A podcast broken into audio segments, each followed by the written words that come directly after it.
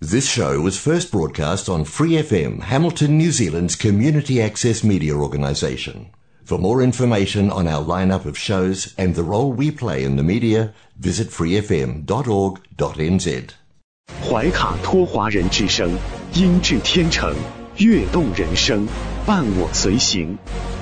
怀卡托华人之声，音质天成，乐动人生，伴我随行。 You are listening to Waikato Chinese Voices. Follow our radio, share the world. 您正在收听的是 FM 八十九点零怀卡托华人之声广播电台节目，我们在新西兰为您播音。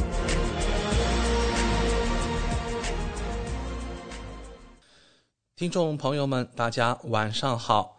您正在收听的是我们通过 FM 八十九点零和微信公众服务号博雅文创为您并机播出的怀卡托华人之声黄金时段的华语广播电台节目。我是您熟悉的主播奥斯卡，感谢大家的如约守候。那今天啊，我们也是关注到了一个来自于中国驻新西兰大使馆的决定，也就是从今天开始呀，对新西兰赴华人员登机前检测措施进行了一系列的调整，包括取消所有申请人血清，也就是 RGM 抗体的检测，呃，所有自新西兰赴华旅客均需要进行双核酸加有监督的抗原检测。无论是否接种疫苗，那么五岁以下的儿童检测方法维持不变。中国驻新西兰使领馆将视疫情形势和境外输入情况，对登机前的检测措施及申请健康码有关要求进行动态调整。请近期确需赴华人员密切关注政策调整，妥善安排行程，避免不必要的经济损失。那么，有关这一系列的回国流程简化的调整啊，我们也将会刊登在本周三出版的《中新时报》上，请各位听众留意。好的，那接下来和大家见面的第一个栏目，依然是您熟悉的《中新时报》特约播出的新闻晚班车。天涯不遥远，世界在耳边，声音通四海，资讯传万家。怀卡托华人之声新闻晚班车，聆听中国，感知世界。新西兰时间七点，现在我们进入由新西兰南北岛全国发行的《中新时报》带给大家的新闻晚班车。在接下来的十分钟里，小峰和奥斯卡与您一起回顾新西兰国内新闻。我们首先来看第一条消息。新西兰最新疫情动态发布，卫生部周一宣布，新西兰有六千例新的新冠社区病例，有三百六十三人因感染该病毒而住院，比周日减少了十六人。有十四人在重症监护室或高度依赖病房，比二十四小时前多了五人。卫生部还宣布有九人死于新冠病毒。包括三十多岁一人，八十多岁三人，九十岁以上五人。其中一人来自奥克兰地区，两人来自塔拉纳基，两人来自丰盛湾，两人来自惠灵顿，两人来自坎特伯雷。一名男性，八名女性。公开报告的新冠死患者死亡总数达到一千零六十四人。死亡人数的七天滚动平均值仍为十二人，病例的七天滚动平均值为七千七百一十二例，略高于一周前的七千七百零二例，但低于二十四小时前的七千八百六十三例。这些病例是通过快速抗原检测 （RAT） 和 PCR 检测发现的，分布在以下地点：北地。一百五十八例，奥克兰两千零五十三例，怀卡托四百六十三例，丰盛湾二百零六例，湖区七十七例，霍克斯湾一百六十三例，中部地区一百九十六例，旺格努伊八十五例，唐纳拉基一百七十九例，东海岸二十七例，维拉拉帕四十五例。首都海岸四百四十四例，哈特谷一百八十一例，尼尔森马尔堡二百三十例，坎特伯雷八百七十八例，南坎特伯雷九十例，南部地区四百六十一例，西海岸六十二例，有两例的地点不明。卫生部表示，周一的病例中有五千九百零五例是通过 RAT 检测得到的，有九十五例是通过 PCR 检测检测到的。在过去二十四小时内，共进行了两千一百九十七次 PCR 检测。未列出过去二十四小时内报告的 RAT 结果数量。边境还有五十八例新的输入病例。昨天周日宣布了四千九百九十例社区病例。下面来关注首都市长染疫，威灵顿市市长安迪·福斯特确诊感染新冠病毒。福斯特在周日早些时候出现轻微症状，在稍晚时候对新冠病毒检测呈阳性。周一早晨，他表示自己的症状属于轻度到中度，预计接下来将继续通过线上工作。他将会在家隔离七天。副市长在福斯特缺席期间将会按需承担市长事务。下面来关注新增猴痘病毒。奥塔哥大学生物化学教授库尔特·克劳斯说：“新西兰很可能不会出现猴痘的大爆发。”最近几天，在欧洲国家发现了一些猴痘病例。大多数是年轻男子，这是一次令人惊讶的疾病爆发。这种疾病很少在非洲以外的地方出现。专家说，这是一种与新冠非常不同的病毒。总的来说，大多数这类爆发猴痘都是小规模和独立的，不会成为全球大流行。奥塔克大学生物化学教授库尔特·克劳斯说。一般来说，爆发的规模很小，影响到一百到两百人，然后就会消失。如果猴痘最终成为一个大的问题，那么新西兰已经有了疫苗。克劳斯认为，疫苗对猴痘有大约百分之八十五的效果。新西兰准备应对潜在爆发的最好方法是利用已有的公共卫生措施。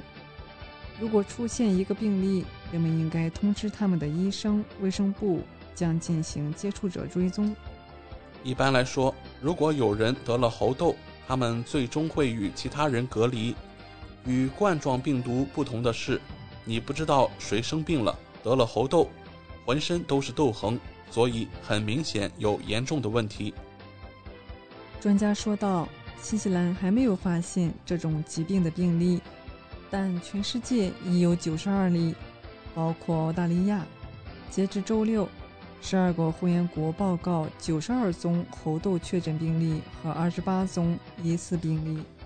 随着扩大在通常不发现猴痘症国家的监测，估计将发现更多个案。世卫在声明表示，将在未来几天为各国提供进一步的指引和建议，以减轻猴痘传播。接下来关注新西兰经济新闻。总理杰辛达·阿德恩表示，明年之前工资增速不会超过通胀速度。新西兰第一季度通胀率达到百分之六点九，创近三十多年历史新高。尽管工资增长迅速，在第一季度达到百分之三，然而已完全被通货膨胀所抵消。总理今早受访时表示。新西兰至少要等到明年才能实现工资增速赶上通胀速度。自2017年以来，新西兰的工资一直在以超过生活成本的速度上涨，直到今年，上述趋势将会在明年回归。总理表示，在2022年度预算预测中，明年将重回工资上涨快过物价上涨的局面。只是此刻我们碰巧处在困难时期。回望过去十年，新西兰的工资增速一直快过通货膨胀，直到今年通胀飙升。上周预算案中，政府公布一次性中等收入家庭补助计划，年薪不足七万者可获三百五十纽币补助，约二百一十万人可从中获益。该措施是政府为缓解生活成本危机而采取的诸多行动之一。却遭到来自反对党的猛烈批评。后者强调，财政部曾反对政府发放补贴，并称其为支持家庭的不良机制，或引发长期问题。据悉，财政部建议政府避免大撒钱计划，代之以更具针对性的低价输入家庭补助方案。然而，阿德恩辩称，补助只是短期措施。希望助力民众应对生活成本危机。总理承认，三百五十纽币补助无法解决全部问题，但有助于减轻压力，帮民众度过下半年，直到明年情况缓和。另外，总理还回击称，补助措施不会引发通货膨胀，不同于国家党的减税主张。我们的决定更具针对性，而且是短期措施。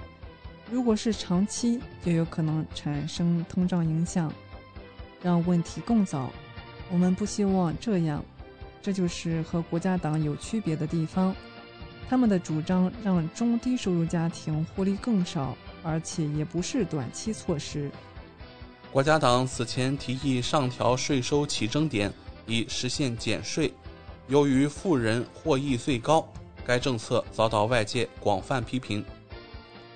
下面来关注新西兰旅游市场报道，在三百三十天没有定期国际航班的情况下，皇后镇已经准备好铺开欢迎店。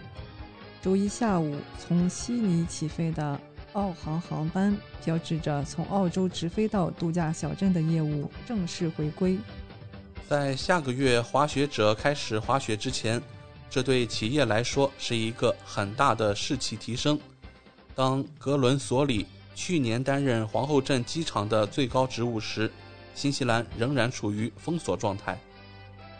他说：“澳大利亚人的回归对当地的经济和士气将是一个巨大的提振。对于皇后镇机场来说，这是一个巨大的日子。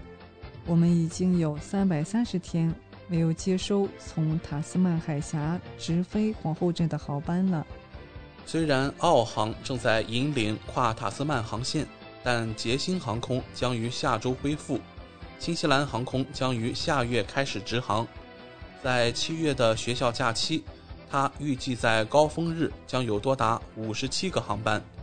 航空公司预测经济会有很好的反弹，安排的运力约为新冠病毒前水平的百分之七十五。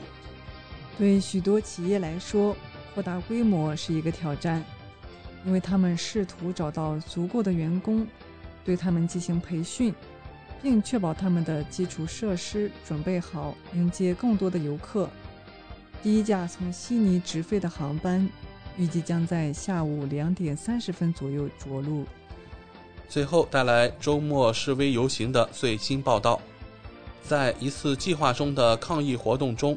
有十一人将车辆停在奥克兰港湾大桥上，随后被警方逮捕。周六上午，大约有五十人聚集在北岸的一处公园。据该团体中的一个人说，他们打算徒步走过海港大桥，类似于二月份的反疫苗抗议活动。该地区指挥官警司发言人在新闻发布会上说，在过境点前几天。警方一直在与抗议者进行谈判，试图阻止他们。警方在周六早上继续与组织者进行谈判，组织者坚持步行过桥，并最终达成了一项协议，让抗议者以设定的速度在桥上行驶，以遵守公共安全。然而，一些抗议者没有这样做，许多人在桥上低速行驶。有些人停下车，下车步行。警方迅速作出反应，十一人被捕，并被指控犯有多项罪行，包括拒捕、驾驶指控和袭击警察。他们的行为既自私又愚蠢。警方发言人说，根据其中一位组织者的说法，该小组正计划前往惠灵顿参加关于三水域改革的活动。此前，北星和南星的桥梁出口匝道也已关闭，现在这些出口匝道现已重新开放。以上就是今天新闻晚班车的内容。接下来将进入每周一晚上由纽华特产特约播出的一档有关新西兰特产的推介栏目《纽华好物》。更多精彩马上回来。中新时报 Asia Pacific Times，新西兰南北岛全国同步发行。关注天下，服务新华，即刻关注官方微信公众服务号“中新华媒”，在线读报、华语广播。视频报道应有尽有，您关心的时政新闻，您关注的生活爆料，您想知道的商业资讯，您想了解的社会百态，离不开您的《中心时报》。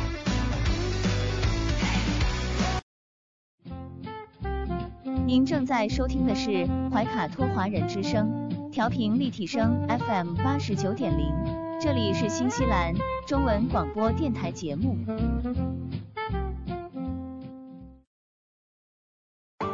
上有天堂美景，下有纽华精品，品澳新美味，享时尚生活。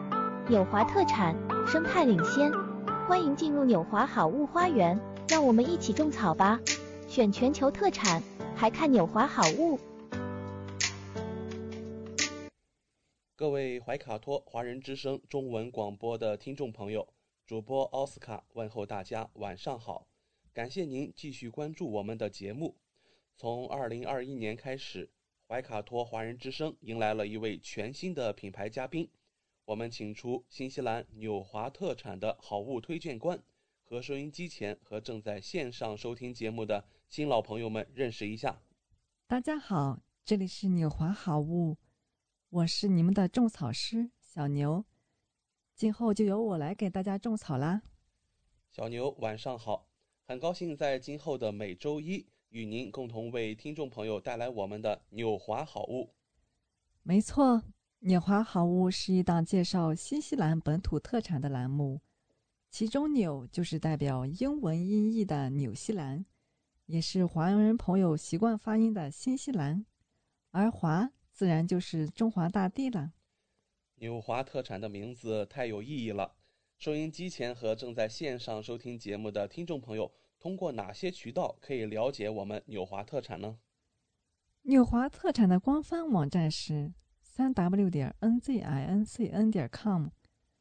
这个域名其实非常好记，n z 代表新西兰英文简称，而 c n 是中国的英文简称，用 i n 连起来，n z i n c n 其实就是新西兰在中国的意思。嗯，没错。还有一个更简单的办法。听众朋友，无论您用谷歌还是百度搜索“纽华特产”，点击排名第一个搜索结果，就进入我们的官方网站了。是的，大家有什么不明白的，也可以添加我们的微信号“纽华”的汉语拼音全拼 “n i u h u a”，很乐意为大家解答。当然，大家还可以通过每周全国出版的《中信时报》醒目的位置。找到纽华特产最新最全的整版促销海报。嗯，线上购物的确是在疫情期间保证自己和他人健康的安全方式。小牛，我们消费者在纽华网上购物的时候，在支付环节也会更方便吗？嗯，是的，主持人这个问题，相信大家都很关心。数年以来，纽华特产与时俱进。在前期人民币纽币银行转账的基础上，先后开发并上线银联支付、微信支付以及支付宝扫码支付。您可以方便的使用您喜欢的方式，通过人民币或者纽币进行支付，完全不产生任何手续费。有这样简单便捷的多项选择，真是太好了。下单以后，我们可以看到物流情况吗？没问题。纽华特产在用户后台植入了您的专属物流跟踪系统，保障海淘用户随时掌握国际快递清关的状况，真正让消费者做到全程监控。上周纽华好物通过推荐官小牛的介绍，相信听众朋友对于颗粒醇小海象儿童防蛀牙益生菌咀嚼片、格洛夫特级初榨牛油果油有了一个比较详细的了解。那么今晚的节目，我们和大家聊些什么话题呢？今天来说一下人体的肠胃系统。肠胃决定健康，人体八大系统慢性疾病都是从肠胃开始的，因此也称肠胃中心论。慢性病都是以肠胃为中心，逐步形成并扩散到各个系统。一句话，管好肠胃才能健康百岁。你是否有这些烦恼呢？肠道拥堵、消化不良、腹部不适、便秘、腹泻、胃胀气、口气重、颗粒醇肠道益生菌胶囊，您的肠道健康管家。从长计议，拒绝毒素堵在我们的肚子里排不出去。颗粒醇肠道益生菌胶囊含有七十亿。CFU 活性菌株，百分之九十九直达肠胃，改善便秘，清新口气，呵护肠胃，无依赖，三岁以上都可以服用，能够消除体内毒素，构筑健康防线，促进肠道蠕动，清宿便，助消化，加速新陈代谢。挥别小肚腩，请教小牛，为什么选择颗粒纯肠道益生菌呢？因为它含有七十亿 CFU 耐活性菌株，抵御胃酸、胆汁侵袭，还有动物双歧杆菌 BB- 杠一二 TM，保护免疫系统，还有鼠李糖杆菌 LGG。调节肠道菌群，还有多糖聚正胞一，抵御胃酸，直达肠胃。美丽益生菌含七十亿 CFU 活性益生菌，菌株有活性才是最根本。实力派益生菌百分之九十九活着到达肠道。益生菌进入体内后，经过胆汁胃酸。然后定植肠道，消灭有害菌。谢谢小牛的介绍。颗粒醇的多糖聚软核和普通胶囊软核有什么不同呢？多糖聚软壳能够抵制消化液，活菌直达私处；普通软壳胶囊无法抵御胃酸侵袭，有效成分基本丧失。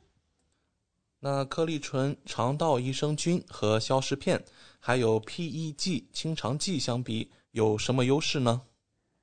颗粒醇肠道益生菌活菌直达肠道，定植调节肠道菌群，让肠道问题不再有。消食片无法抵御胃酸侵袭，破坏肠道菌群，平衡肠道问题反复。PEG 清肠剂破坏肠壁，稀释胃酸，破坏肠道 pH 值，引发低钾血症。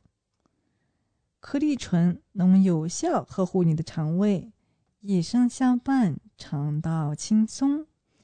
应酬党、喝酒应酬，还有熬夜党、半夜海吃、工作狂、废寝忘食，这些人群都要食用哦。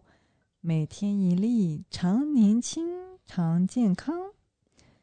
新西兰自然医师推荐有效。自然医学医师简科宁倡导物理疗法及接近自然的治疗理念，从事自然疗法临床诊断近十年，拥有新西兰私人医疗执照，对营养学有全面深入的了解。对慢性疾病的治疗方法有独到见解。嗯，那真是不错啊！小牛啊，能给我们简单的介绍一下颗粒醇这个品牌吗？颗粒醇是道格拉斯制药公司旗下的保健品品牌，是当地药房三大天然健康品牌之一。它以优越的市场定位、健全的科研基础、精心配方和满足身体各种营养需求的产品而备受推崇。产品既可能使用减少过敏原的胶囊和原材料，不添加人工防腐剂、香精或色素。其中，女性益生菌、鼻腔清洁喷雾和胶原蛋白是明星产品。道格拉斯制药公司是新西兰最大的制药厂之一，拥有高水平生产标准。优质的产品和卓越的研发技术及客户服务。谢谢小牛的介绍。那现如今啊，因疫情被迫宅在家中的听众，是不是每天都在刷手机、用电脑办公，时不时就想着能否刷到一些好消息呢？电子设备在疫情期间能给我们带来便利，但如此一来，使用电子设备的时间也成倍增加。眼球充满红血丝，过度用眼疲惫不堪，容易造成眼干、眼涩，甚至视力下降。在这里啊，我们想请教今晚的嘉宾小牛，保护视力应该用什么方法呢？纽乐月菊两万两千加新西兰黑加仑是当下最流行的护眼配方，助你保护视力，增强眼睛。小牛刚才介绍到的月菊究竟是什么呢？月菊是原产自欧洲高纬度地区的一种月菊，属落叶灌木植物。其果实与蓝莓长得十分相似，但果实更小，颜色从表皮到内里都是深紫色的，富含花青素的象征。月菊在北欧地区。也有很长的历史，被用于传统的保护视力和保持眼部健康，尤其是夜视力。因月菊对视力的保护功效，二战时期被誉为“飞行员的早餐”。我们很想知道越橘和蓝莓到底谁更优秀呢？越橘生长在北欧森林的野生浆果，产量有限。果皮和果肉均为深蓝紫色，花青素含量更高，每一百克含八百毫克花青素，富含十三种花色苷。蓝莓呢是人工栽培，产量充足，外皮是蓝色，果肉是青白色，花青素含量远低于越橘，每一百克蓝莓只有一百四十毫克花青素。含三种花色苷，花青素作为当今人类发现的最有效抗氧化剂和自由基清除剂，普遍存在于植物中，其中紫色植物的含量为最多。花青素的抗氧化功能和抗突变功能，具有良好的保持细胞健康的功能，维持细胞年轻，焕发器官活力。对眼睛视力、皮肤滋润、内分泌和心脏都有巨大的好处。与蓝莓相比，月菊拥有高出四到五倍的花青素含量，抗氧化能力加倍。所以在真正有效的护眼产品中，你应该找的是月菊，而不是蓝莓。牛乐推出的月菊两万两千加新西兰黑加仑护眼胶囊加倍护眼配方，就是月菊加黑加仑，均采用原装进口材料，双管齐下，护眼效果大大增加。两万两千毫克高含量的月菊，每片即含高达两万两千毫克的丰富月菊干果。强效抗氧化，护眼功效加倍，对抗眼部自由基，保护视力健康。精选澳洲月菊，果实里含有大量花青素，是天然高效的抗氧化素，同时含有丰富的维生素 C，对保护眼部视力和健康的功能加倍起效。越橘两万两千加新西兰黑加仑护眼胶囊，干越橘含量高于市场上绝大多数同类产品。一颗等于其他产品两颗或以上，为您提供丰富护眼精华。特别添加五千毫克黑加仑，同时纽乐在两万两千毫克来自原产地的欧洲越橘的基础上，再加入五千毫克新西兰纯净来源的新鲜黑加仑。黑加仑富含多种天然抗氧化剂。花青素加植物抗氧化剂多酚加维生素 C，助力细胞强化抗氧化，缓解衰老，保持细胞年轻。牛乐采用产自新西兰的黑加仑，其中含有天然多酚，有助于人体对抗体内炎症，促进血液流动，维持健康的免疫系统。同时含有必要的维生素，是眼睛精密组织结构营养所需，有助于免受污染物及其自由基的损伤。同时，对预防心脑血管疾病和美容养颜有一定的功效。越橘两万两千加新西兰黑加仑护眼胶囊，护眼成分天然草本提取。材料原装进口，高品质，使用特殊胶囊工艺，容易吞咽，适合手机党、办公一族、开车一族、户外工作者，可以送给父母长辈，还有爱美人士。每日一粒，保护视力，维持眼部健康。好啦，今天就种草到这里吧。希望听众朋友们能够喜欢我的推荐。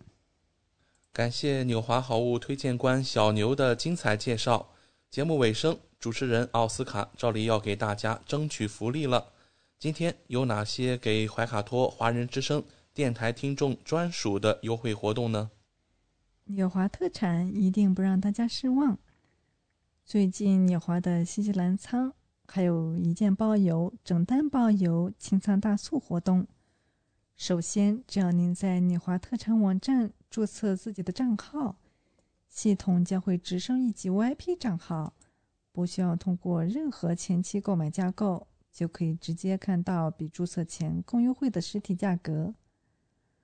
同时，您购买的数量越多，会员体系升级的越高，后台看到的价格体系就会更好，真正让利于消费者。尤其现在疫情期间。政府鼓励大家非必要不外出，因此你华特产希望通过这种方式鼓励大家在线上消费的行为，减少病毒传播的机会。怀卡托华人之声的专属福利来啦！如果还想更多的了解我们的好物，听众朋友可以添加微信客服“纽华”的汉语拼音全拼 “n i u h u a” 联系我们。一周内添加我们微信客服的听众，只要备注“越橘”，就可以领取二十元的优惠券哦。这是怀卡托华人之声听众朋友的专属福利，通关密码只在本台播放，而且每周都不一样，还请您注意收听啦。感谢纽华好物推荐官小牛带给怀卡托华人之声的专属优惠，期待下周同一时间。您继续带我们分享纽华好物，请各位听众朋友别忘了谷歌和百度搜索排名第一的纽华特产，或者可以随时添加我们的微信客服“纽华的汉语拼音全拼”，就可以看到我推荐的超多好物啦！谢谢大家，谢谢小牛做客怀卡托华人之声。纽华特产立足澳新本地，为世界各地消费者与生产公司之间。打造了流畅的沟通渠道，避免不必要的中间商，厂家直接供货，一手货源保证。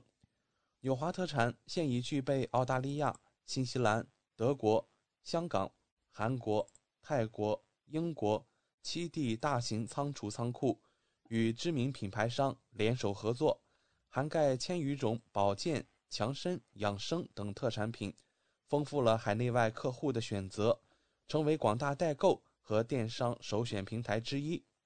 请大家每周一晚七点十分锁定怀卡托华人之声，我们和纽华好物推荐官小牛在这里不见不散。上有天堂美景，下有纽华精品，品澳新美味，享时尚生活。纽华特产，生态领先，欢迎进入纽华好物花园，让我们一起种草吧！选全球特产，还看纽华好物。资讯全方位，生活零距离，新西兰大小事，有声世界，无限精彩。亲爱的听众朋友，大家好！很高兴我们在这个寂静的夜晚和您在空中电波相会了。现在我们来到了新西兰大小事节目单元，在这里我们和听众朋友们分享发生在怀卡多周边以及新西兰全国的大型新闻资讯。希望今天的节目能够带给您所关心的、所感兴趣的新闻内容。我是今晚主播奥斯卡。今天大小事，我们首先把目光聚焦到了我们新西兰总理杰辛达·阿德恩，在此前因为确诊新冠病毒，在家隔离，呃这样的一个状况之下，可以说是大病初愈。那么我们新西兰总理将从今天晚上又要离开新西兰，率领一个贸易代表团前往美国，作为政府支持出口增长和。疫情后游客返回的重新连接战略的一部分。然而，也正是因为新冠病毒的影响，打乱了和拜登面对面的机会。总理阿德恩是否会访问白宫与其会面，目前仍不明朗。贸易和出口增长部部长奥康纳以及来自科技和旅游公司以及创新食品公司银爵农场。还有我们所熟知的恒天然以及佳沛，这些商界领袖将与他一同出席。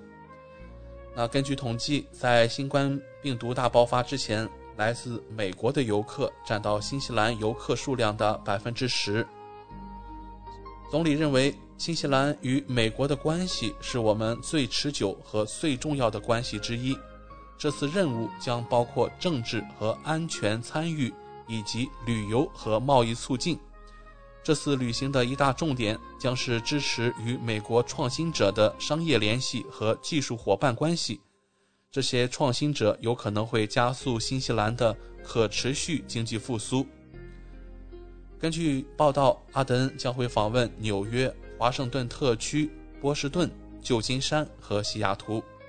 他将大部分时间与商界领袖和政治家会面。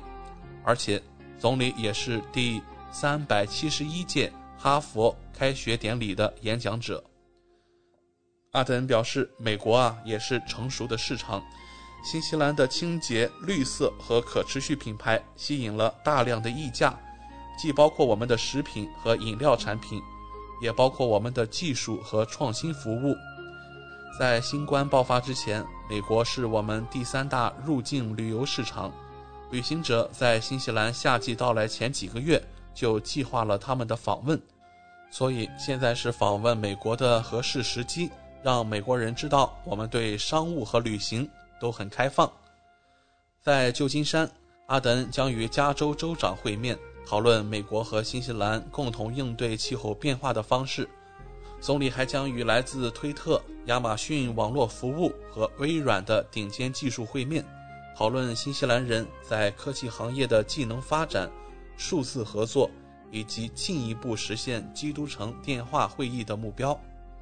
说到新西兰的国际影响力，其实啊，最近这两天还有一件事吸引了世人的目光，那就是在泰国首都举行的亚太经合组织贸易部长会议上，当一名俄罗斯代表开始他的开幕词时。美国、新西兰和其他三个国家的代表一起退场抗议。一名日本官员说，日本贸易大臣和他的美国、澳大利亚、新西兰和加拿大同行一起退出了在曼谷举行的会议，以抗议俄罗斯入侵乌克兰。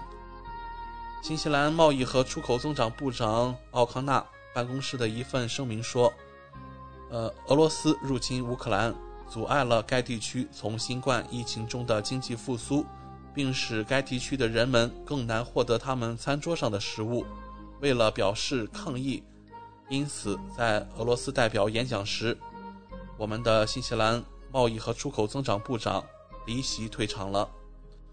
我们知道啊，泰国是今年亚太经合组织会议的东道国，该组织由二十一个经济体组成，为期两天的贸易部长会议于上周日结束。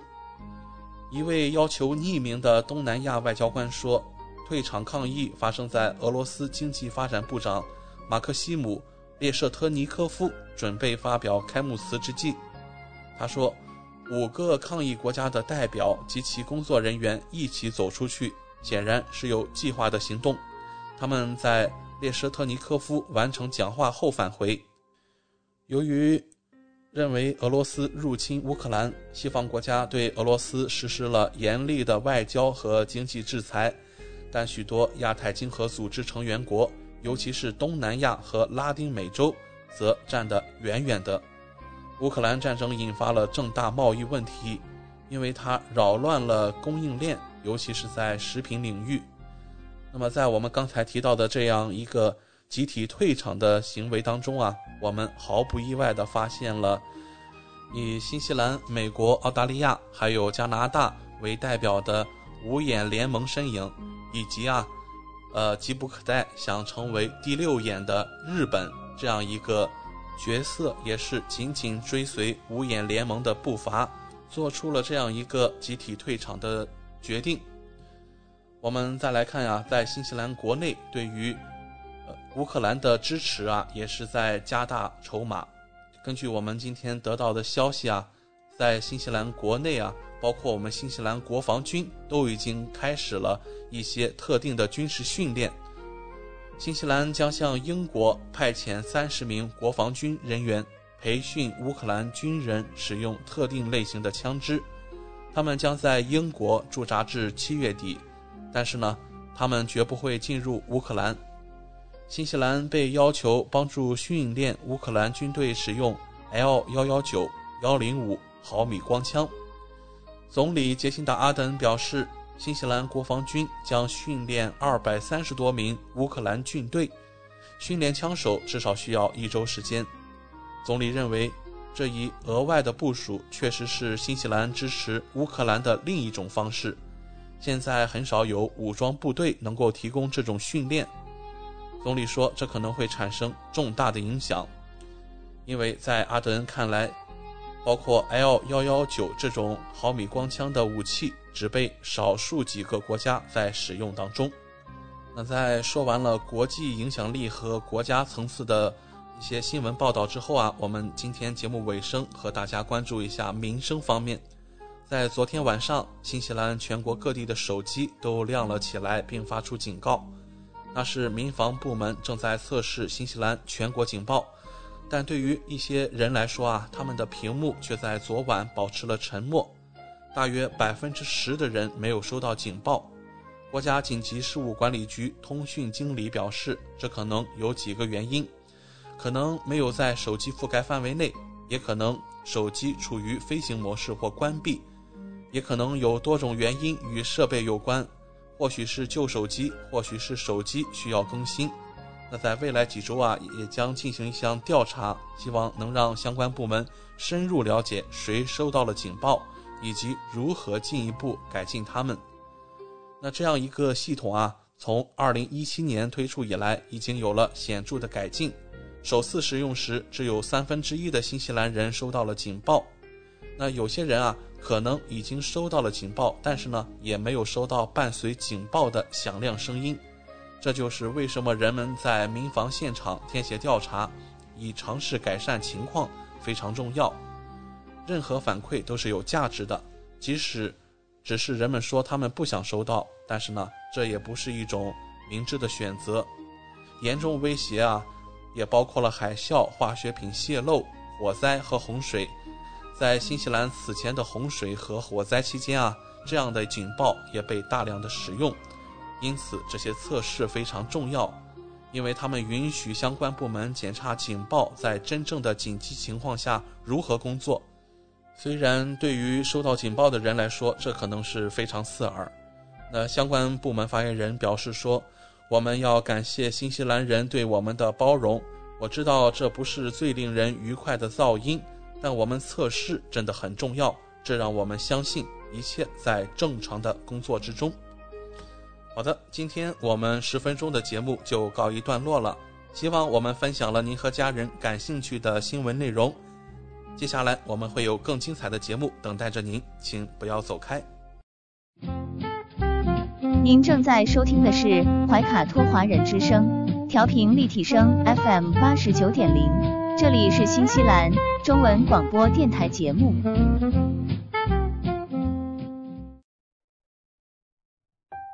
光影随行，戏如人生。怀卡托华人之声中文广播带给您精彩经典的影视剧和纪录片分享，让我们与您展开一段胶片之旅，共同陶醉于光影世界。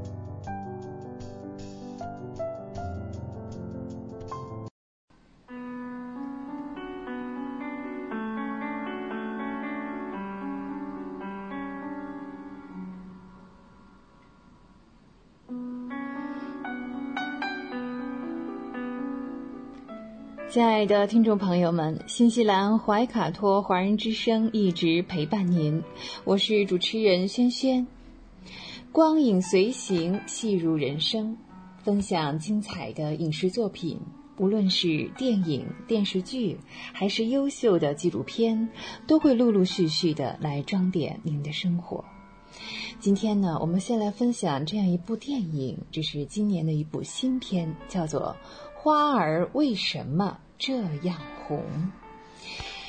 最近呢，由新疆维吾尔自治区党委宣传部组织策划，天山电影制片厂摄制的影片《花儿为什么这样红》，在今年上映。根据时代楷模拉齐尼巴依卡的人生经历而改编。哦，说起拉齐尼巴依卡。嗯，这个名字可能有些陌生，但在新疆地区啊，这是帕米尔雄鹰。我们再来重复一遍这个值得被永远铭记的名字——拉齐尼巴伊卡。这部电影《花儿为什么这样红》讲述了拉齐尼巴伊卡一家三代人在帕米尔高原与边防战士共同守边的故事。并且重现了拉齐尼巴伊卡为救落入冰窟的儿童英勇牺牲的事迹。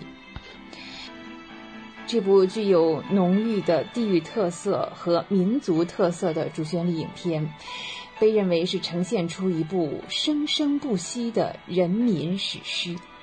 尤其值得一提的是，在榜样人物的塑造上，它不再是以前的那种标本化的城市化的效果。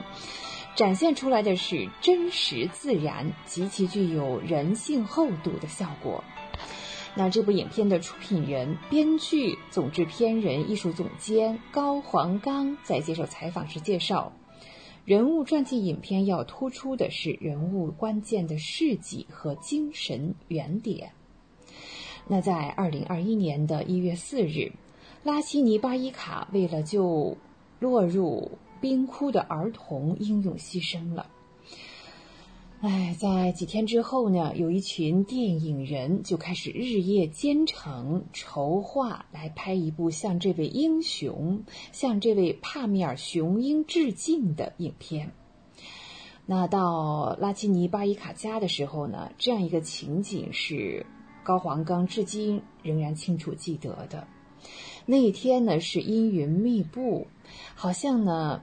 啊，整个地区呢，都在为英雄的离去而感到悲伤。在小院的草棚下，同拉齐尼一起巡边的牦牛，静静地看着他。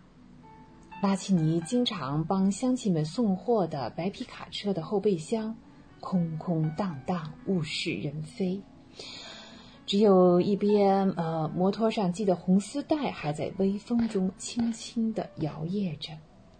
那当拉奇尼跳入寒冬的冰湖里，舍身救人的瞬间，是怎样的精神世界在支撑着他？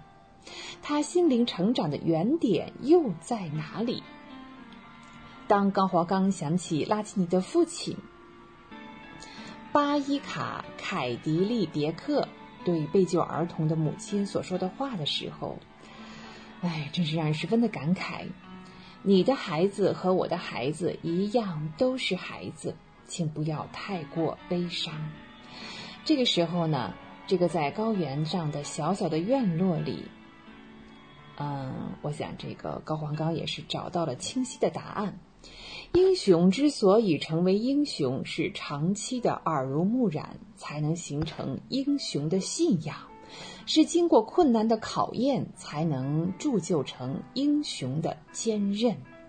生活在帕米尔高原上的塔吉克族护边员是一个非常独特的群体，一代又一代。戍边守疆是他们的传统，这和高黄岗以往接触的题材完全不同。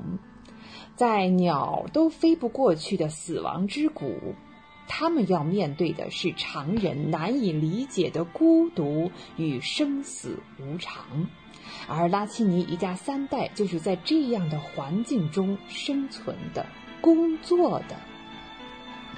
在常人无法想象的生长环境中，拉基尼耳濡目染了爷爷、父亲以及无数的边防战士守边护边的使命的神圣。这给当时还是少年的拉基尼的心中留下了深深的烙印。病重的爷爷呢，步履蹒跚，却不忘边防战士的安危。爸爸顶着数十年不遇的暴风雪，与牧民们一起把物资送到哨所。父辈树立起了精神的旗帜，在拉齐尼巴伊卡的心中种下了爱国的种子。边关家国。奉献守护，随着他的成长成为人生信条。有了人生的定位之后啊，高黄刚决定紧紧抓住这一主干，将更多的笔墨用在他的情感、奋斗经历、信仰和生命意义上。如此一来呢，影片应该更加直接建立人的内心世界，在思想内涵、人文关怀上。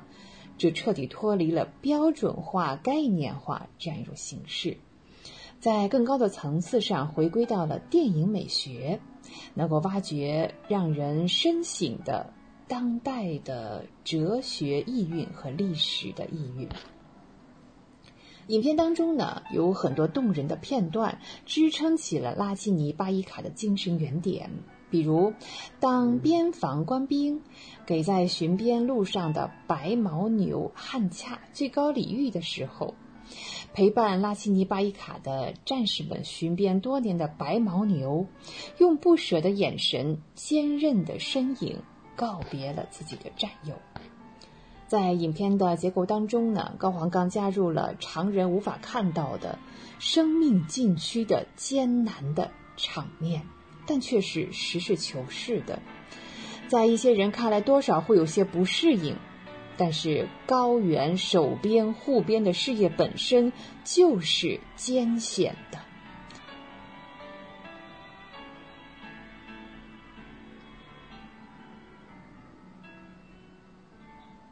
牦牛悍驾，在巡边路上脊梁摔断，牺牲了。这些场面都重塑了拉齐尼硬朗刚毅的性格和内在的精神力量。啊，高皇岗这样说：拉齐尼呀，本人呢，据说是话不多，但是眼神中却透出清澈的光亮。整部影片都在弘扬各族人民休戚与共、荣辱与共、生死与共、命运与共的共同体理念。对此，高黄岗说，他在时空处理上是以盘龙古道作为载体，划分出了过去和现在两个时空。在过去没有路的时代，孩子们上学只能攀岩走壁，没有几个孩子是没受过伤的。那拉基尼童年时的小伙伴夏布纳就是在上学的路上坠崖的。那这是边防战士刘红军留下来修路的内在动因。在新时代，盘龙古道已经修好了，牧民们也搬迁到了新的定居点。今天，孩子们上学还有了校车。过去时空攀爬上学的不容易，与现在新时代校车上孩子们的欢声笑语，衬映出了时代的变化。好，今天我们在这里分享的是电影《花儿为什么这样红》。这部电影是属帕米尔雄鹰拉奇尼巴伊卡一家三代的戍边守边事迹。光影随行，戏如人生。轩轩又要与您说再见了，非常感谢您的时间。怀卡托华人之声与您常相伴，下期再会，再见。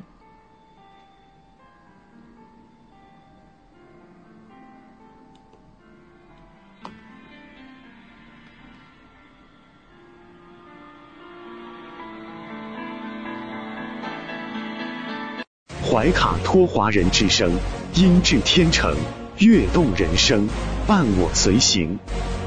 怀卡托华人之声，音质天成，乐动人生，伴我随行。You are listening to Waikato Chinese Voices. Follow our radio, share the world. 您正在收听的是 FM 八十九点零怀卡托华人之声广播电台节目，我们在新西兰为您播音。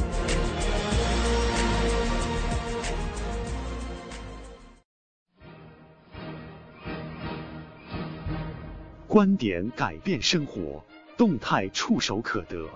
中新时报特约节目，全球新闻纵览，关注大千世界，传播价值资讯。怀卡托华人之声整点播出。家事、国事、天下事，事事关心。这里聚焦了社会的点点滴滴，最新最快的国内外政治经济动态，尽在每周一八点的全球新闻纵览。今晚直播间为您播报的主持人是小峰和奥斯卡。首先，我们来关注中国大陆新闻。中办、国办印发关于推进实施国家文化数字化战略的意见，为全面推进乡村振兴夯实筑牢战斗堡垒，全国村两委换届工作顺利完成。袁隆平院士逝世周年纪念日，袁隆平铜像落成揭幕仪式。在三亚举行，把功勋写在大地。袁隆平画传新书长沙首发，创下两个首次。粤港澳大湾区在广州增城、东莞沙田各建成一座柔性直流背靠背电网工程，电网安全性大幅提升。中国生物物种名录二零二二版发布，新增一万零三百四十三个物种及种下单元。港科大项目九月正式投入使用。武汉对楼市政策进行调整，对生育二孩或三孩的本市户籍居民家庭，且在武汉市已有两套住房的，在限购区域可新购买一套住房。重庆市云阳县招聘事业单位人员一百九十人，一百七十六个名额要求研究生学历，大量岗位无人问津。云南鲁甸通报教师殴打学生事件，涉事人员被调离教师岗位。山东一废品站发现清朝康熙年间红衣大炮，专家鉴定是真品。京九铁路江西段启动集中修缮，助力企业复工复产。江西金融助力稳企纾困，带动新增普惠小微贷一百五十亿元。安徽两地、河南郑州均在近期发布免除大学生集中隔离费用的通知，对于已收费的，则将进行退还。郑州一渣土车将越野车压扁，致四人遇难。目击者表示，越野车仅剩四五十厘米高。带来一组经济新闻：中央财政下达资金一百亿元。再次向实际种粮农民发放一次性农资补贴。雅江县斯诺威矿业控股权拍卖鏖战五天五夜，从三百多万拍到二十亿高价落锤，多数表示意外。小米向一千八百七十五名员工授予五千五百三十四点八二万股奖励。奥迪和刘德华合作的广告片《人生小买》。因涉嫌侵权抖音博主文案引发广泛关注，官方发布声明致歉。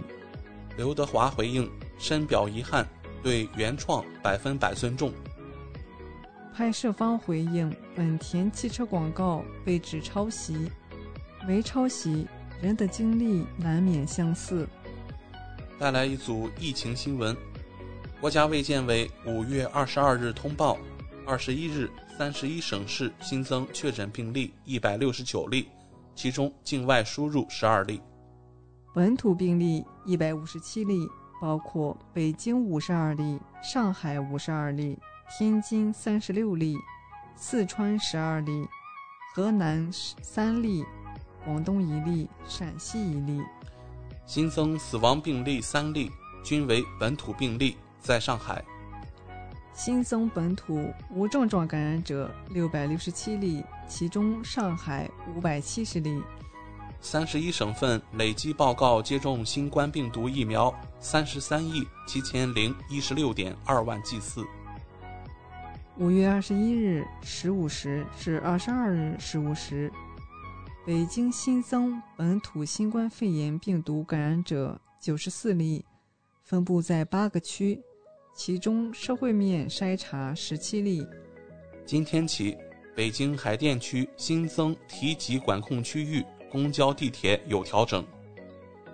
瞒报行程致疫情在北京扩散，涉案中铁十一局三公司某项目乙方施工工头致歉，已被刑事立案侦查。北京市属公园和国家植物园按百分之三十限流开放。北京消息：生活必需品市场供应充足，交易平稳。网传天津人民医院被封了，天津辟谣假的。上海浦东重点生产企业复工复产超一千一百家。上海公交线路陆续恢复。属地民警拆除区交界路口路障。浦东机场货班货量均已回升至常态水平八成。上海定点医院专设加倍关爱病房，全力救治照护四失老人。法治方面，沿陕西一加油站汽油含水量占约九成。相关人员已被控制。军事方面，经中央军委批准，中央军委办公厅印发关于军队推动党史学习教育常态化、长效化的意见。文体新闻：今年我国将在青藏高原、黄河流域、长江流域等生态区位重要和生态功能良好的区域，新设立一批国家公园。超重肥胖、近视、慢性病低龄化，专家呼吁高度重视营养过剩与营养缺乏并存现象，加强青少年食欲教育。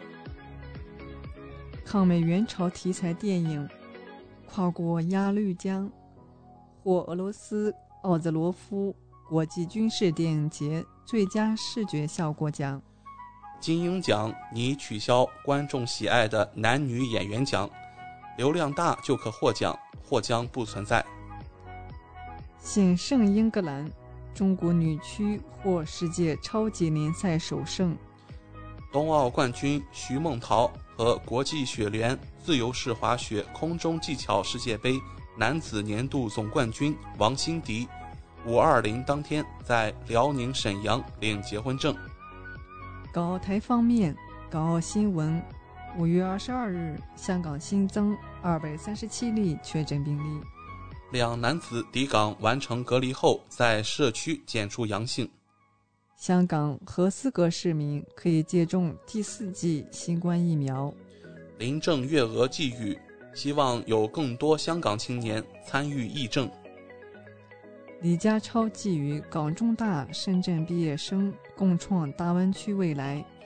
香港特区财政司司长陈茂波表示，只要疫情受控。今年余下时间的香港经济预计会逐步恢复。台湾新闻：五月二十一日，台湾本土新增七万九千四百四十一例确诊病例，新增五十三例死亡病例。台北市长柯文哲新冠病毒快筛后呈现阳性反应，已前往医疗机构进行 PCR 裁剪。国际方面。五月二十一日至二十二日，亚太经合组织举行第二十八届贸易部长会议。商务部表示，坚定致力于实现全面高水平的亚太自贸区。王毅表示，美国印太战略必然是一个失败的战略。王毅介绍中巴外长会晤五方面重要共识。任何针对中国在巴公民的恐袭都不可接受。中企卢旺达纳巴隆哥河二号水电站项目举行开工仪式。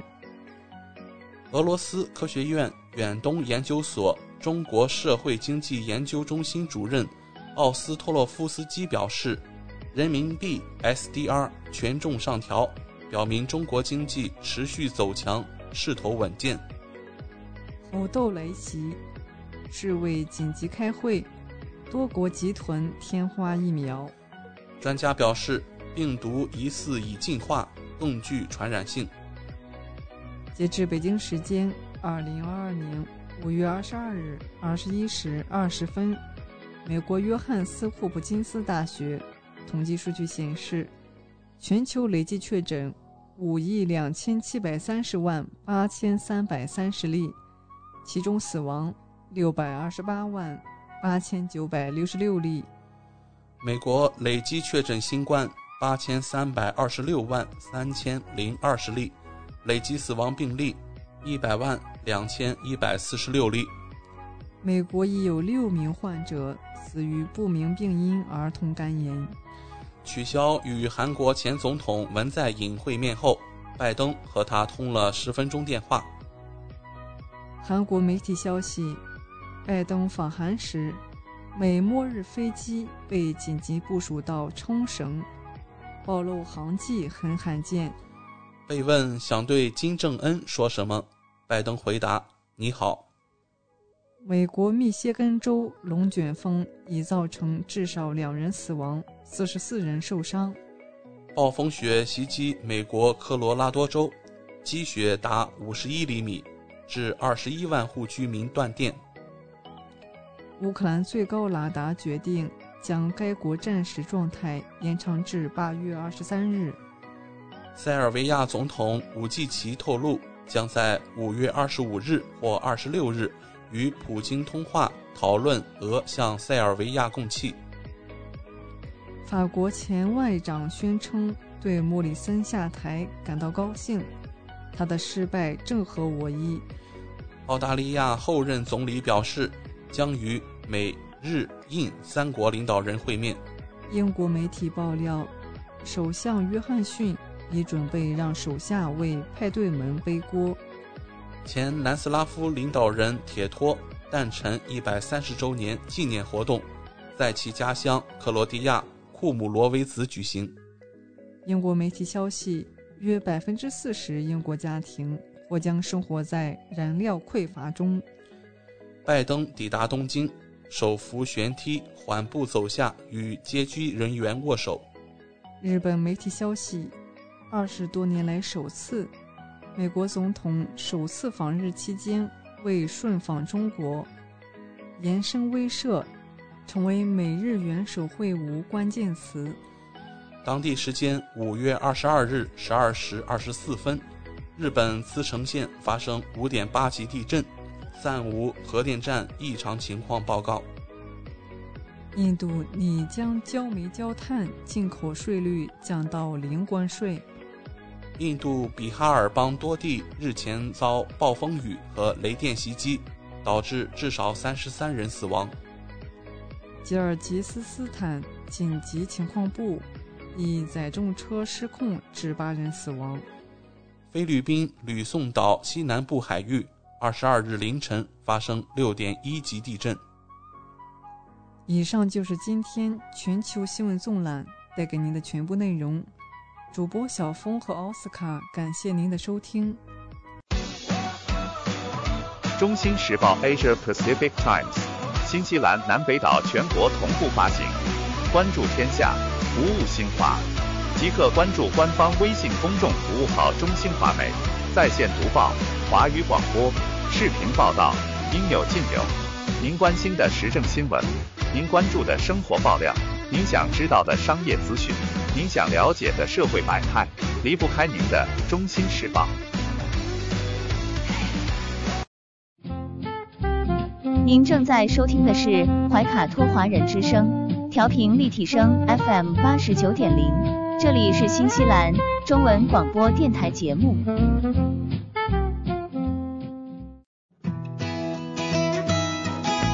分享读书的快乐，重温经典的感动。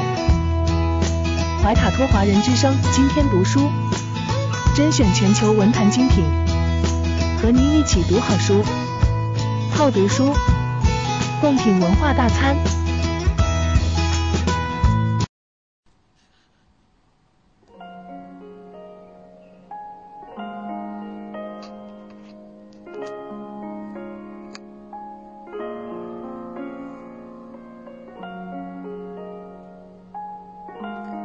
亲爱的听众朋友们，怀卡托华人之声正在播音，我是主持人轩轩。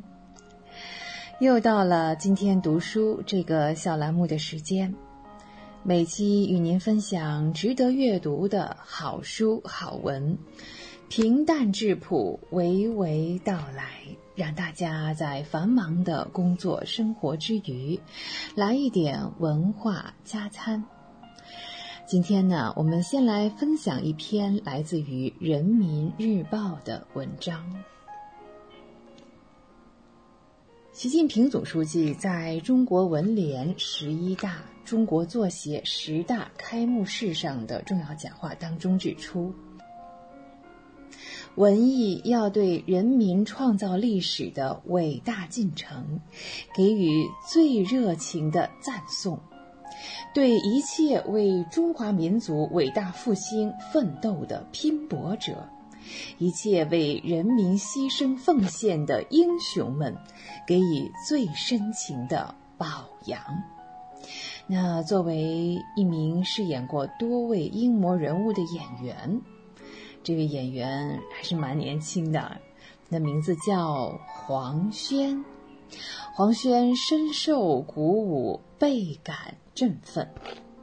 那这篇文章对《人民日报》这篇文章的撰文呢，就是黄轩。在文章当中，他这样讲：十五年从影生涯，我曾饰演过战斗在抗美援朝前线的中国人民志愿军战士，为祖国航天事业献出宝贵生命的航天人。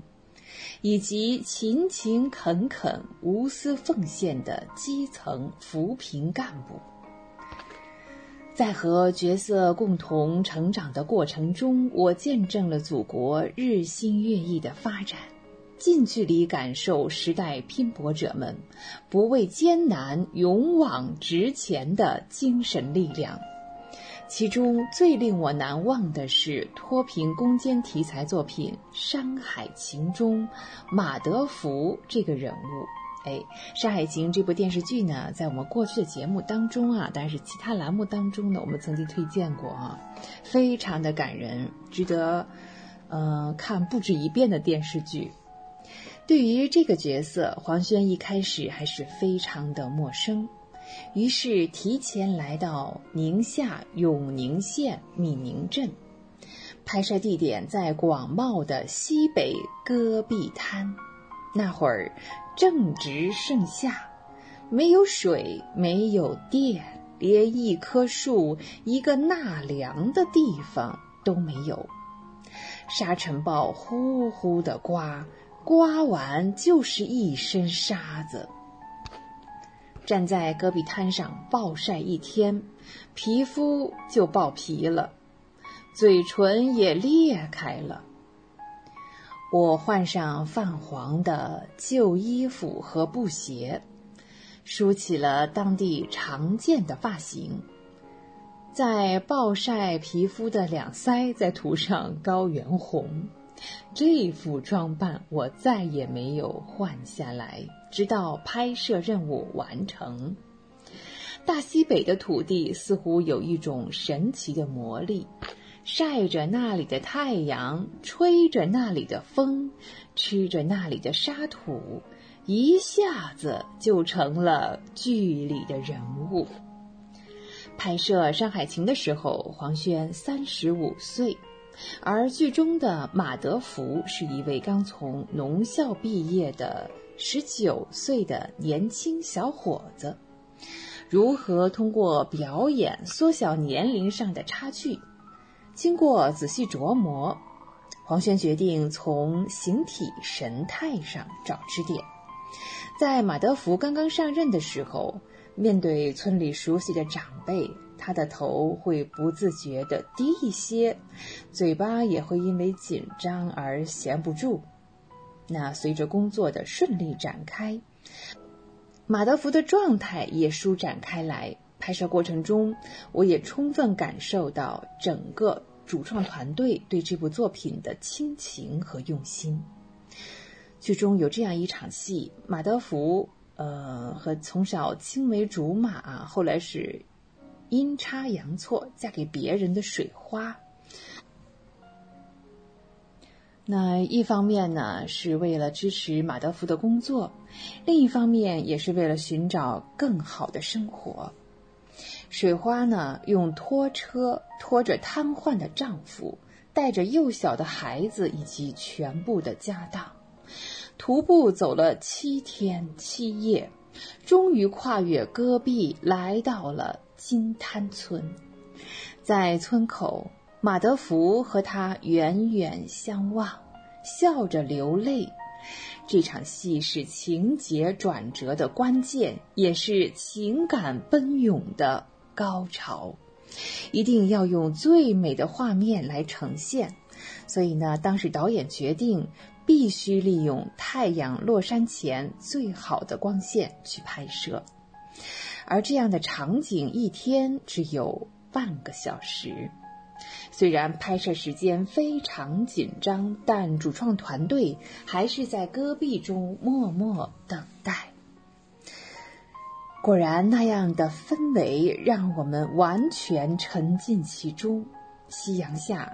两人没有一句台词，但眼神中交织着喜悦、伤感、释然、理解等复杂的情绪，感动了所有人。啊，说实话，轩轩在看这部电视剧的时候，哈，看到这个镜头也是，嗯，真的潸然泪下。哦，如今的闽宁镇已经是焕然一新。眼前是一排排红色砖瓦房，一片片成荫的绿树，上万顷的葡萄园和现代化的蔬菜大棚，正是扶贫干部们不破楼兰终不还的攻坚精神，和俯首甘为孺子牛的奉献精神，让昔日的戈壁滩变成了今天的塞上江南。山海情的演出经历让黄轩跟着扶贫干部和村民一起经历了一次搬迁，经历了一次重建家园。黄轩感受到了扶贫带给老百姓实实在在的好处，更感受到了脱贫攻坚的重要意义。如果说脱贫攻坚是一场没有硝烟的战争，那么每一位扶贫工作者都是战场上的英雄。好，在这篇文章当中呢，除了马德福这个人物哈，黄轩呢还回忆了另外一位。在一九七零年四月二十四日，长征一号运载火箭搭载着东方红一号卫星成功发射，实现了进入太空的梦想。那去年盛夏，黄轩跟随我和我的父辈剧组来到了火箭发动机研发基地，在这里，他了解了很多我国第一代航天人的感人故事。他们淡泊名利，潜心研究，因为工作繁忙，很难顾及家庭。但身为人之子女、人之父母，他们也和普通人一样的柔情与眷恋。他希望观众能通过他的表演施鸿儒啊这个角色呢，既看见火箭发动机设计者的严谨细致、勇敢无畏。也看见他们身为普通人的柔情和温暖，作为常人的一面越是让观众共鸣，作为英雄的一面就越是令人肃然起敬。能够饰演这些拼搏者是黄轩的荣幸。作为一名文艺工作者，生逢其时，施展才华的舞台无比广阔。同时呢，也更加的感受到呢，承担的责任重大，使命在肩。在未来的日子里，他会继续深入生活，扎根人民，坚持创造性的转化、创新性的发展，用优秀的文艺作品和成功的艺术形象，温暖人、鼓舞人、启迪人，为人民抒怀，为时代。放歌啊，有温度，会思考，爱生活。今天呢，我们分享的是一篇来自于《人民日报》的文章，它的作者是黄轩。好，以上就是本期的今天读书。今天读书，天天读书，我是轩轩。下期节目我们再会，再见。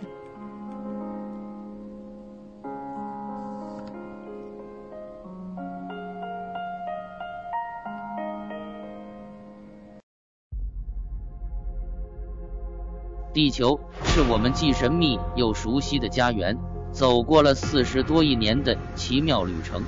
怀卡托华人之声《地球传奇》，了解我们对地球的探索、文明的兴衰简史、环境与人类的关系、科技的发展进步，开启一段各方角色在地球舞台演绎的故事。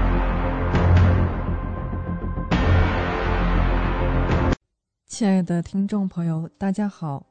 新西兰周一的晚上，感谢您继续守候外卡托华人之声，我是主持人小峰。本期节目，我们将要和听众朋友们一起来分享以下几个主要纪念日，他们分别是五月二十五日的世界多发性硬化日，本周三同一天的世界预防中风日。和非洲解放日，五月二十六日，本周四的澳大利亚国家道歉日，五月二十八日，本周六的中国爱发日，以及五月二十九日周末的联合国维持和平人员国际日。接下来，怀卡托华人之声的主播小峰就和您分享这一周精彩纷呈的节日。第一个节日是。五月二十五日，世界多发性硬化日。世界多发性硬化日由国际多发性硬化联盟于二零零九年五月二十七日建立，以唤起全世界对多发性硬化症的关注，推动相关研究和医疗进展，并约定每年五月的最后一个星期三为世界多发性硬化日。肢体无力、感觉异常、视力减退、复视、共济失调、膀胱功能障碍等，是多发性硬化患者的常见表现，也是目前全球最常见的青壮年。致残性神经系统疾病之一。目前全球有近二百三十万患者，中国患病率较低，约有十多万患者。女性患病率高于男性，故有“美女病”之称。二零二零年到二零二二年，世界多发性硬化日的主题是连接。意在建立社区链接、自我链接以及质量关怀的链接。世界多发性硬化患者会感到孤独寂寞，并觉得自己被社会所孤立。今年的主题意在将向这些社会壁垒发起挑战。下一个节日是五月二十五日，世界预防中风日。世界预防中风日是在2004年6月24日在加拿大温哥华举行的第五届世界中风研讨会，订立每年5月25日为世界预防中风日，加强人们认识中风的相关问题，预防中风。中风是脑血管出现问题，令脑细胞失去血液、氧气和养分供应，最终令脑细胞受损或死亡。进而影响到该部分脑细胞所控制的功能，例如活动及语言功能，妨碍病患者自我照顾能力。这是一种致死、致残率都很高的疾病，给患者及其家庭都带来了巨大的痛苦。中风又称脑卒中，据世界卫生组织数据显示，全球每六个人中。就有一人可能出现脑卒中，而平均每六秒钟就有一人因脑卒中而死亡。近年来，中风的发病率直线上升，且发病年龄也趋于年轻化。之所以如此，与越来越多的年轻人饮食生活习惯不良有很大关系。预防中风，首先要从健康的生活方式开始，控制好三高。戒烟限酒，吸烟对大血管的损害非常大。饮酒不仅影响血压，还影响控制血压的药物效果。预防中风还要控制好体重，过于肥胖也是中风的一个危险因素。建议一周三到四次中等或以上强度的运动为好，一次时间保证在四十分钟以上。这样可以有效预防肥胖。此外，平时饮食上要注意食物的多样化，控烟控油，碳水化物也不能摄入过多。每天盐的摄入量要控制在六克以内，钾的摄入量要大于等于四点七克。常见的含钾比较多的有香蕉、橙子等。久坐不动的现象在如今越来越常见。多数人由于工作的原因，每天需要坐在电脑前长达数小时，甚至十数个小时，可导致血液流动变慢，从而影响到心脏、大脑的供血。由于血液流动变慢，身体的新陈代谢能力也会随之下降，导致血液中容易堆积一些垃圾、毒素。久而久之，便形成动脉硬化斑块，增加血管堵塞的风险。夜间超过十二点入睡，就算是熬夜了。偶尔一两次熬夜，身体是可以自行修复的，但长期熬夜，身体不堪重负，很容易诱发各种心脑血管疾病。熬夜可导致大脑皮层神经功能失调，使血管发生痉挛。血压升高，久而久之可诱发高血压，造成动脉硬化，也会加速血栓的形成。此外，熬夜还可导致免疫力下降，大脑迅速衰老，对健康极为不利。因此，无论是年轻人还是中老年人，生活中一定要养成健康的生活习惯，减少血管病变的发生。此外，平时还要多关注自己的血压、血糖、血脂等指标，一旦发生异常，要及时处理。肥胖人群则要积极减肥，不给中风可乘之机。下一个节日是非洲解放日，五月二十五日是非洲解放日，这是非洲人民团结反帝反殖、捍卫国家主权和独立。争取民族解放斗争的纪念日，一九六三年五月二十二日至二十六日，非洲三十一个独立国家在埃塞俄比亚首都亚的斯亚贝巴举行首脑会议。会议通过了《非洲统一组织宪章》，决定成立非洲统一组织，确定五月二十五日为非洲解放日。在二零零一年的首脑会议中。改名为非洲联盟，促进非洲国家的统一与团结、协调，并加强非洲国家之间的政治、外交、经济、文教、卫生、科技、防务和安全等方面的合作，努力改善非洲各国人民的生活，保卫各国的主权、领土完整与独立，从非洲根除一切形式的殖民主义，在对联合国宪章。与世界人权宣言给予应有的尊重情况下，促进国际合作。中国是最大的发展中国家，非洲是发展中国家最集中的大陆。双方有着相似的历史遭遇，没有任何历史恩怨，面临着共同的发展任务，在国际事务中有着广泛的共同利益。中国与非洲有着深厚的基础。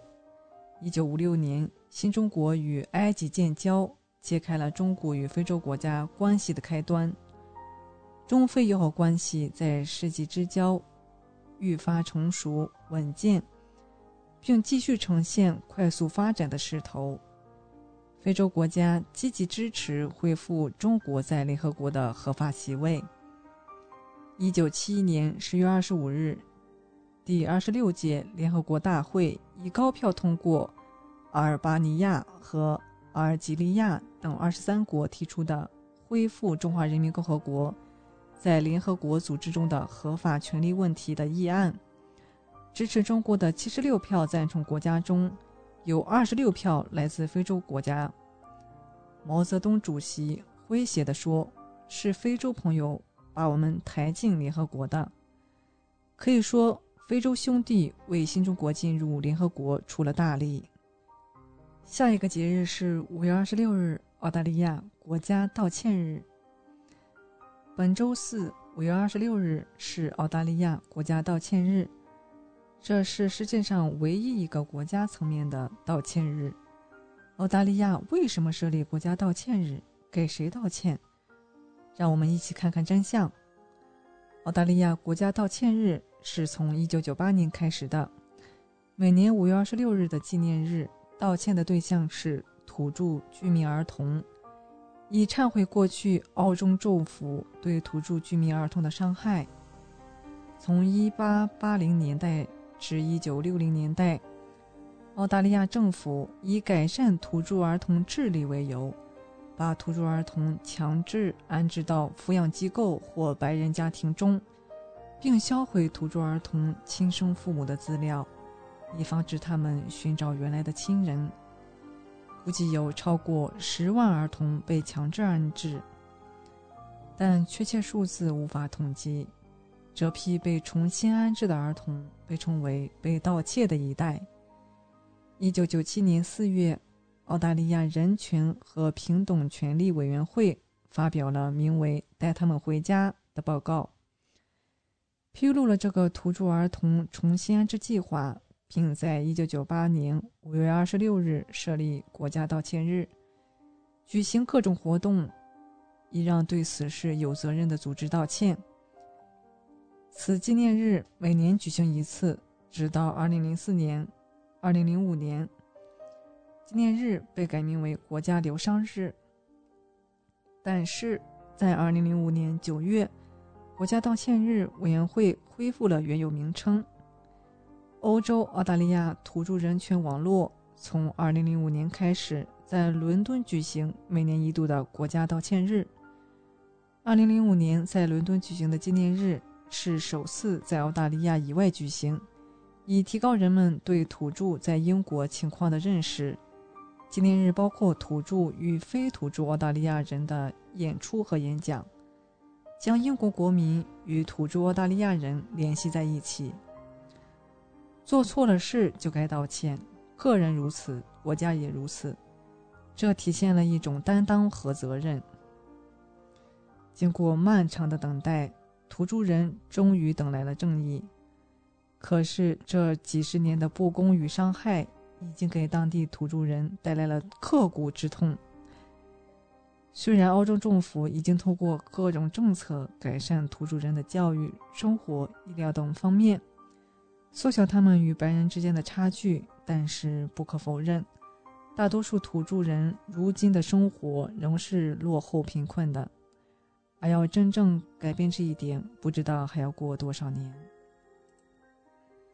下一个节日是五月二十八日，中国爱发日。本周六我们将迎来中国爱发日。五月二十八日谐音无爱发，故为全国爱发日。意在唤起更多人爱护头发。倡议活动最早由中国第一批植发机构成立者的科发园植发提出的，并向中国卫生部申请将每年的五月二十八日定为全国爱发日。日前公布的中国脱发人群调查中，我国已经有超过二点五亿的人在饱受着脱发困扰。在这2.5亿的脱发人群中，男性大约占比是1.3亿，女性约占比0.7亿，平均每六个人中就有一个人处在脱发状态，并且20到30岁已经成了脱发问题的高发年龄段。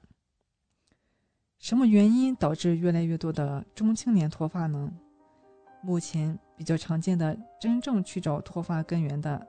大约是有百分之九十的脱发患者都是雄雌激素性脱发，这跟遗传、个人基因都有很大关系。随着年龄增长，人到中年之后，雄激素明显会减少，而女性到了绝经期，雄激素也会减少。在雄激素中，二氢睾酮的作用是颞区头发退化和痤疮。前列腺的生长以及胡须区、外耳和肢体的毛发生长等。而现在的人们普遍压力过大，平时蛋白质摄入不足的话，就会出现过早脱发。因为人摄入的营养物质首先是保障人体内器官的重要供给，头发是属于外在次要器官，在营养摄入不足时，就会出现牺牲头发。以减少蛋白质的消耗。熬夜会让人体的昼夜节律都被打乱，直接就会导致人体激素分泌的紊乱。特别是有些职业工种要反复倒班的人群，当休息节律被反复颠倒打乱，给人体造成的伤害不仅只是在头发上，也会出现记忆力减退、免疫力下降。皮肤暗、长细纹、黑眼圈等。当人没有充足的睡眠，体内各个器官都是深受其害。除此之外，熬夜也会伴随失眠、焦虑、烦躁、压力大、心理脆弱等方面的负面情绪滋生。这时候，人体就会释放应激激素皮质醇，皮质醇会增加。炎症因子的释放，从而激发头皮毛囊的免疫反应，使头发过早的进入衰退期，加速毛囊的萎缩，就会导致脱发。另外，平时使用劣质洗发水，经常过度的烫染头发，也都会给发质带来损伤，导致脱发。生病患者、手术化疗等，如果原本是个雄激素性脱发患者，过度撸铁健身也会加速脱发的进程。下一个节日是五月二十九日，联合国维持和平人员国际日。二零零二年十二月十一日，联合国大会五十七杠一二九号决议通过每年五月二十九日为联合国维持和平人员国际日，其目的在于纪念为联合国维和而献身的维和人员。联合国以各种方式在纽约联合国总部、维持和平特派团。以及在世界各地的办事处举行纪念活动。联合国共开展了百余项维和行动，来自一百二十余个国家的数十万名维和人员投身这一伟大而崇高的事业。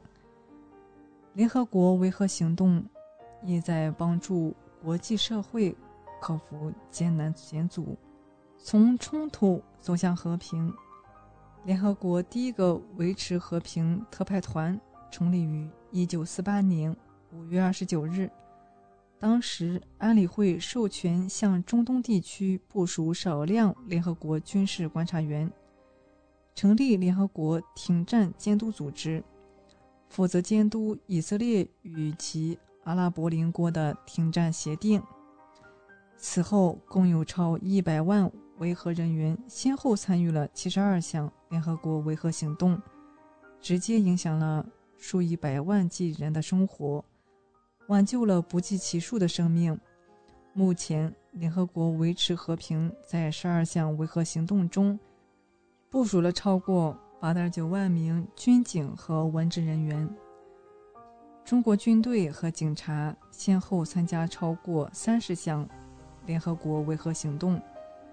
派出维和人员五万余人次，目前两千五百余名中国维和人员在八个任务区和联合国总部执行任务。中国已成为联合国第二大摊款国和会费国，安理会常任理事国，第一大出兵国，被联合国誉为维和行动的关键力量，积极参加联合国维和行动。为维护世界和平、促进共同发展做出了重要贡献，充分彰显了大国担当。今天我们的地球传奇就和大家聊到这里，希望节目主播小峰可以带给听众朋友一些有趣的话题和知识，能够引起大家的共鸣。马上呢，我们就会进入深受听众朋友们喜欢的生活百科。主持人会和大家一起探索和发现隐藏在日常生活中的趣味知识和实用技巧。不要走开，精彩稍后继续。聆听我的声音，精彩您的生活，美妙无处不在。怀卡托华人之声生活百科。怀卡托华人之声中文广播的听众朋友们，我是主持人小峰，我是主持人奥斯卡。感谢大家今晚的陪伴。现在来到了我们今天黄金时段华语播音的最后一个单元——生活百科。这是一个充满了生活小智慧的专题时间，主持人在这里和大家分享各种各样的趣味日常小窍门。让您在生活中更加得心应手。现如今，人们的生活水平都提高了，很多听众为了增加家里的一些色彩和生机，都会在家里种植一些花草。这些花开放的时候，姹紫嫣红，非常的能给家里增加光彩。等到南半球秋冬季节，很多花朵不开的时候。花友们也会为了来年花朵能开得更加旺盛，对花朵的枝条进行一些修剪。尤其是在入冬后，一些花朵就到了适合修剪的最佳时期。例如茉莉花、月季花，这些花卉在修剪枝条，会让它们来年生长得更加旺盛，花朵也会开得更多。但是有些花卉就不适合冬天修剪的，如果不知道不小心也进行了修剪，很可能就会影响来年的开花。所以，我们今天就来跟大家分享一下几种到了冬天不适合修剪的花草。如果家里有养护这几种花草，就一定要注意了。第一种是长寿花，这种花的好处还是很多的。很多家里也都会养上几盆，而且这个花也是属于冬天都能开的花。很多人都会在过年之际买几盆开放的长寿花，放在家里，增加下节日的喜庆。家养的长寿花很多都已经开放或者正在孕育花苞，很多花友看自己的花苞还没有打出来，就急着会帮它修剪一下。增加营养吸收，让花苞早点打出来。但是这个时候，如果不小心给它进行修剪，很可能一个冬天都看不到它开花了。如果看到自己的长寿花还没有打苞，也不用着急，这个时候可以在天气好的时候拿到室外晒晒太阳，然后适当的补充一些有机肥料。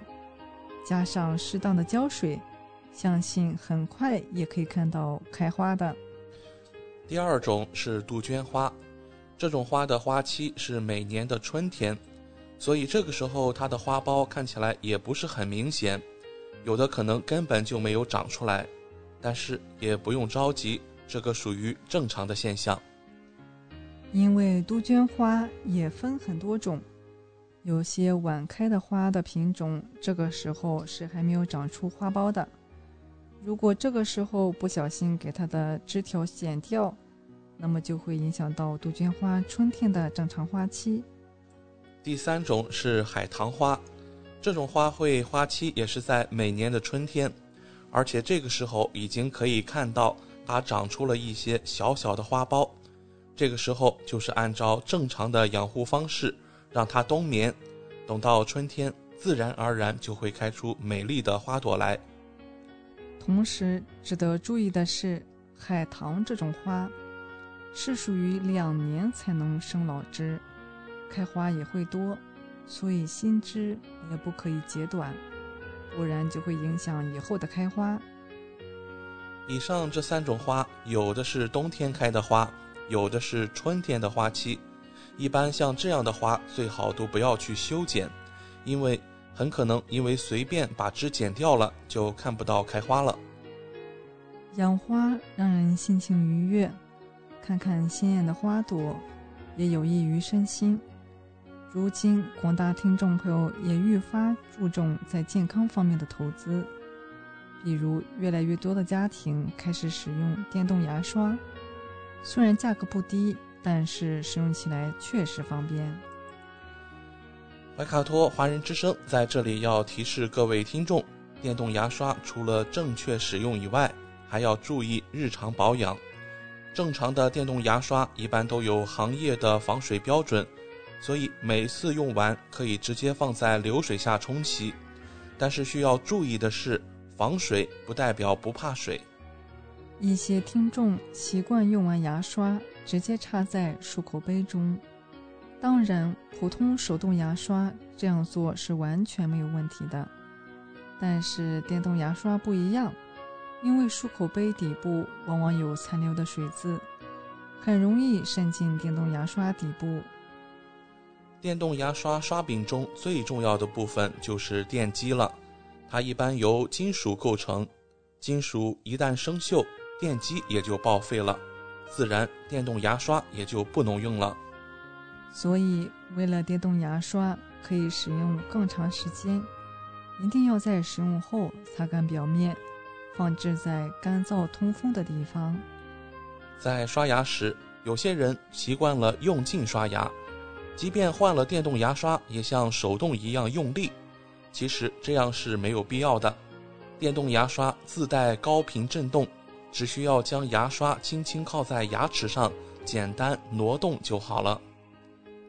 太大力的刷动会对你的牙齿造成伤害，同时对电动牙刷也是一种磨损消耗。此外，有些家庭为了省钱，和家人一起共用一支刷柄，每次使用的时候换不同的刷头，这样反复拔插会对振动轴造成一定的损坏。从卫生方面考虑，电动牙刷刷头一般需要三个月换一次。可能一些女生用了三个月刷头还是好好的，但为了卫生起见，还是需要更换。毕竟三个月时间，刷头会累积很多肉眼看不见的细菌。坚持刷牙，养成良好的刷牙习惯，是为了我们有一口健康的牙齿，尽情享受美食。有些家庭在早上往往会吃米饭、大饼、油条、面包、饼干之类的全干早餐。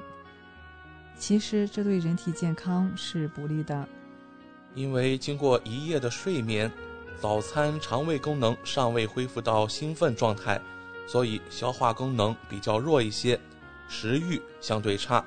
若只吃干食，不仅数量吃不多，而且不利于消化。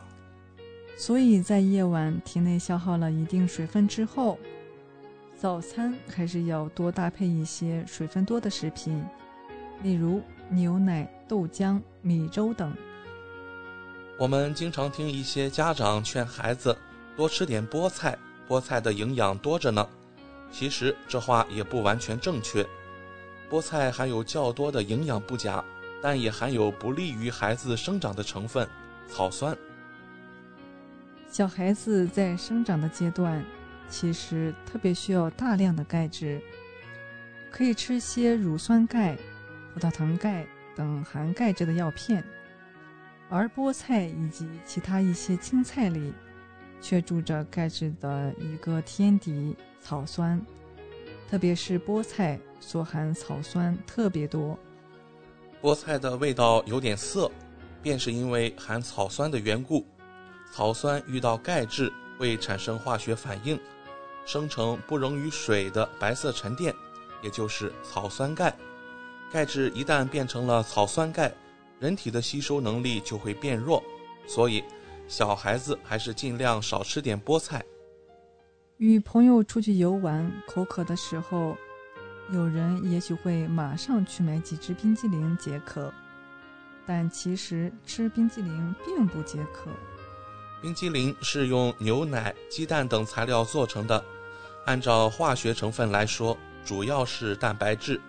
人们在消化蛋白质时需要大量的水分，因为蛋白质被吸收后，经过新陈代谢，最终会变成尿素，而尿素是人体的废物，必须排出体外。一般来说，从人体排出五克尿素，就需消耗一百克水，这样吃进蛋白质就要消耗水分，因此吃冰激凌不但不能解渴。而且可能越吃越渴。糖尿病患者、肥胖人群购买食品时，最喜欢看到标签上的“无糖”二字。在他们看来，无糖食品可以充分保证自己的健康。但无糖食品真的不含糖吗？按照国际通用的概念，无糖食品指那些不含蔗糖和来自于淀粉水解物糖的食品。不过，目前，中国大部分无糖产品用的都是高效甜味剂，如安赛蜜、甜蜜素、阿斯巴糖等。这些甜味剂吃起来很甜，但是不会使血糖升高，所以从一定程度上也说明，真正的无糖食品还是可以信赖的。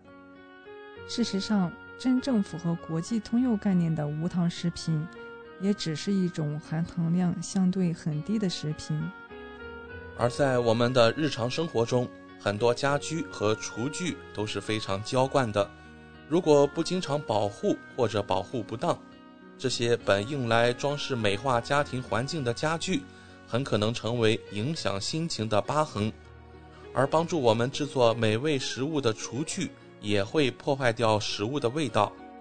今天主播就和大家来分享一些生活常识，提醒听众朋友注意一些生活细节。锅盖是我们常用的炊具，虽然我们常用的铁锅烹饪食物，但是作为辅助用品的锅盖，其质量的优劣也影响着食物的味道。主播在一个公众平台上偶然发现，用胡萝卜擦拭锅盖能够有效去除锅盖上的丸子，于是便迫不及待地试上一下，效果非常明显，不仅比之前更加洁净，烧出来的菜还有一种与众不同的清香，在提升菜肴质量的同时，也避免了日化用品残留带来的健康隐患。很多人对于菜板上面的裂缝感到头疼，这种裂缝不仅滋生细菌，甚至还有可能成为蟑螂的栖身之所。主播从小就看见母亲每次用完菜板都在上面撒点盐，当别人家的菜板没用多长时间就出现裂纹时，我们家的菜板一直都完好如初。我们都知道地板非常怕水。每次擦地都是对地板的一种损害，这种似乎鱼和熊掌不可兼得的问题，用淘米水便可以巧妙解决。淘米水不仅可以让地板更加洁净，还可以形成一层天然的保护膜，延长地板的寿命。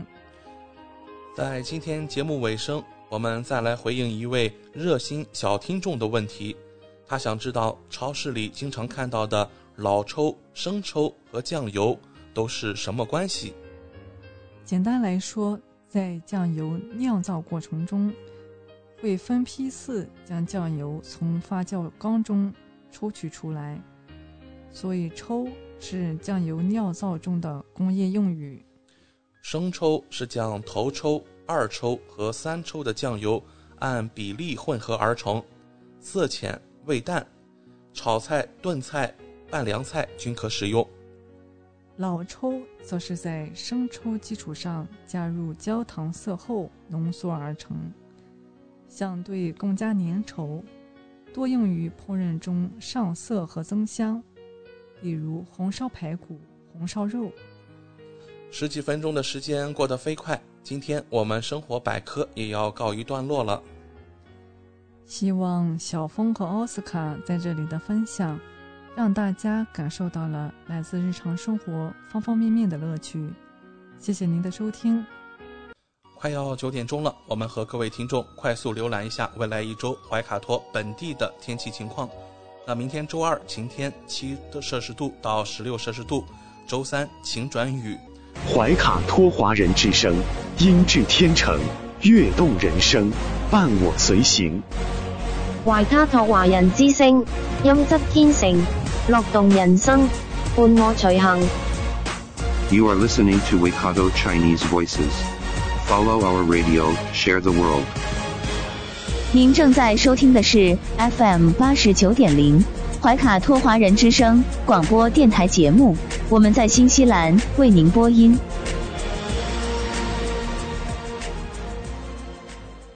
Thanks for listening to this Free FM podcast. If you want to hear more content like this, you can support Free FM via Patreon. Head to patreon.com slash freefm89 to find out more.